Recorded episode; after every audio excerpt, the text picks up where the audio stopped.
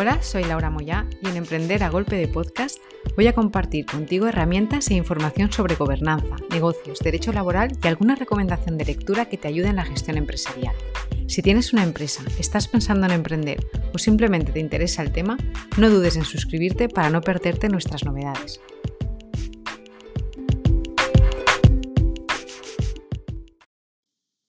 Le atribuyen a Aristóteles una frase que dice no hay genio sin un grano de locura. Y de eso vamos a hablar hoy, de genios y de locos. Sin duda, la Ley de Emprendedores, publicada en 2013, supuso un gran avance en nuestro marco jurídico legislativo para paliar las deficiencias que venían caracterizando nuestro modelo de relaciones laborales y la ausencia de una mayor iniciativa emprendedora entre los más jóvenes.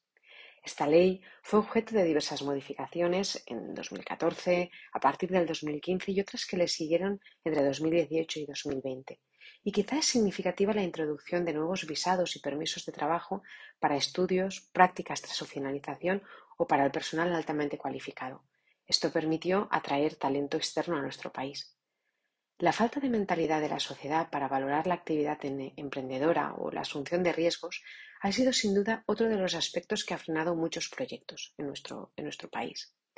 Es necesario que nos posicionemos más favorablemente ante la facilidad para hacer negocios, actividades empresariales que impulsen empresas de mayor calado social y realicemos actuaciones tendentes a reducir las actuales rigideces del marco normativo. En consecuencia, generemos así más empleo. Bajo esa premisa surgió la Ley de Emprendedores, para eliminar barreras normativas, para facilitar la financiación, investigación, innovación y la utilización de nuevas tecnologías de la información y comunicaciones. Pero entonces, ¿no somos emprendedores los que no hemos nacido bajo el amparo de esta nueva ley? Nos gusta leer experiencias sobre emprendedores y podemos concluir que somos muchos los que hace varias décadas nos lanzamos con nuevos proyectos a un futuro que por aquel entonces era desconocido. Hay emprendedores conocidos como los fundadores de Evernote, Twenty o Galenicum que apostaron por emprender hace años en España. Y nos encontramos muchos desconocidos, o al menos con no tanta repercusión mediática, entre los que nos incluyo. De sus experiencias y de las nuestras, podemos concluir que todos tenemos un mismo denominador común. Empezaron y empezamos con pocos recursos, algunos propios, otros con apoyo de familiares, pero ninguno tuvo ayuda de ninguna administración pública. En la juventud está la locura y prácticamente todos teníamos menos de 30 años.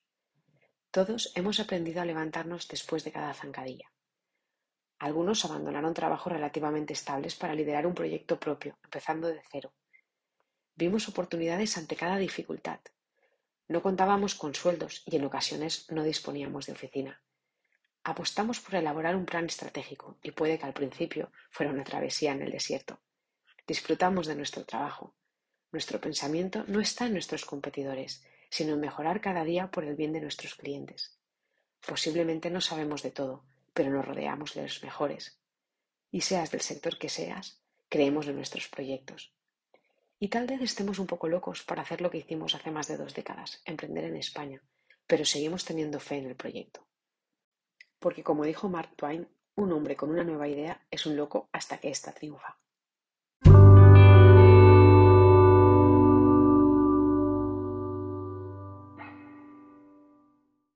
Una vez validada nuestra idea e iniciado un nuevo proyecto, es habitual hablar del sector emprendedor o de las startups como empresas con estructuras muy flexibles y en las que prima la mentalidad agile frente a otros factores mucho más convencionales. Leemos artículos donde se habla más de actitud que de aptitud. Y todo esto está muy bien, pero además de ello debemos tener en cuenta ciertas premisas que vienen determinadas por el marco legal al que está sujeta cualquier empresa y por extensión también tu startup. Entremos en materia.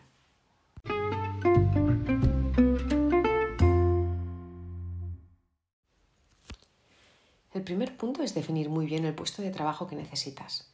Es habitual que el día a día nos deje sin recursos y pensamos que la mejor manera de solucionar este problema es creciendo en personal.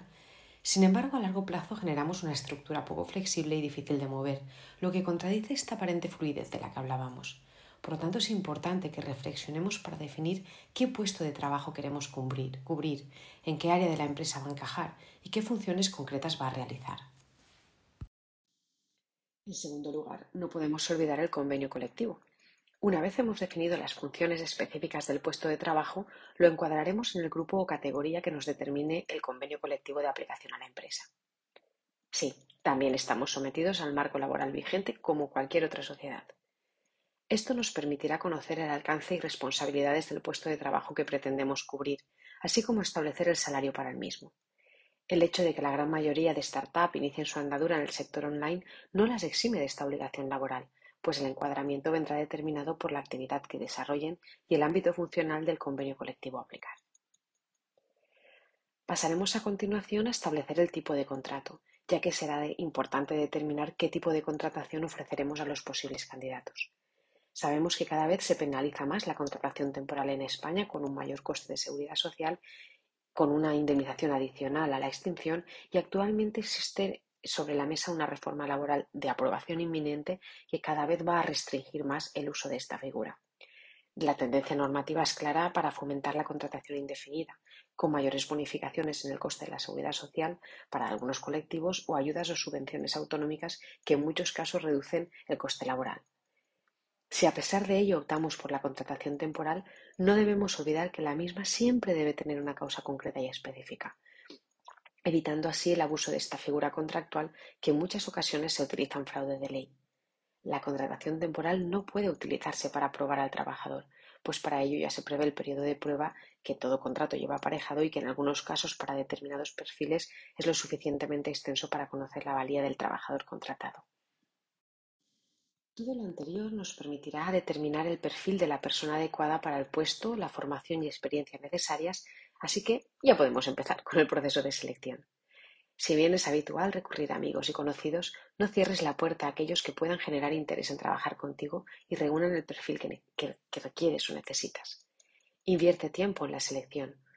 Puede ser una relación muy duradera, marcando el éxito o el fracaso de un buen equipo de trabajo. Implica al resto de la empresa en el proceso y sea honesto desde el primer momento con los candidatos, explicando qué necesitas, qué les puedes ofrecer, pero también preguntando abiertamente qué pueden aportar a la empresa. Y para finalizar, recaba la documentación necesaria.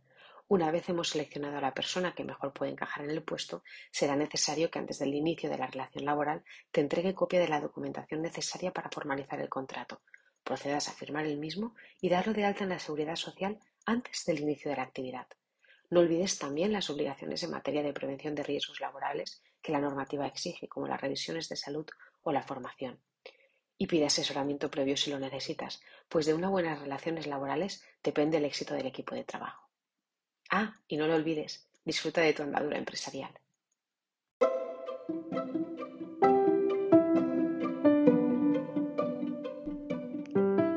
Gracias por compartir estos minutos conmigo. Nos vemos la próxima semana.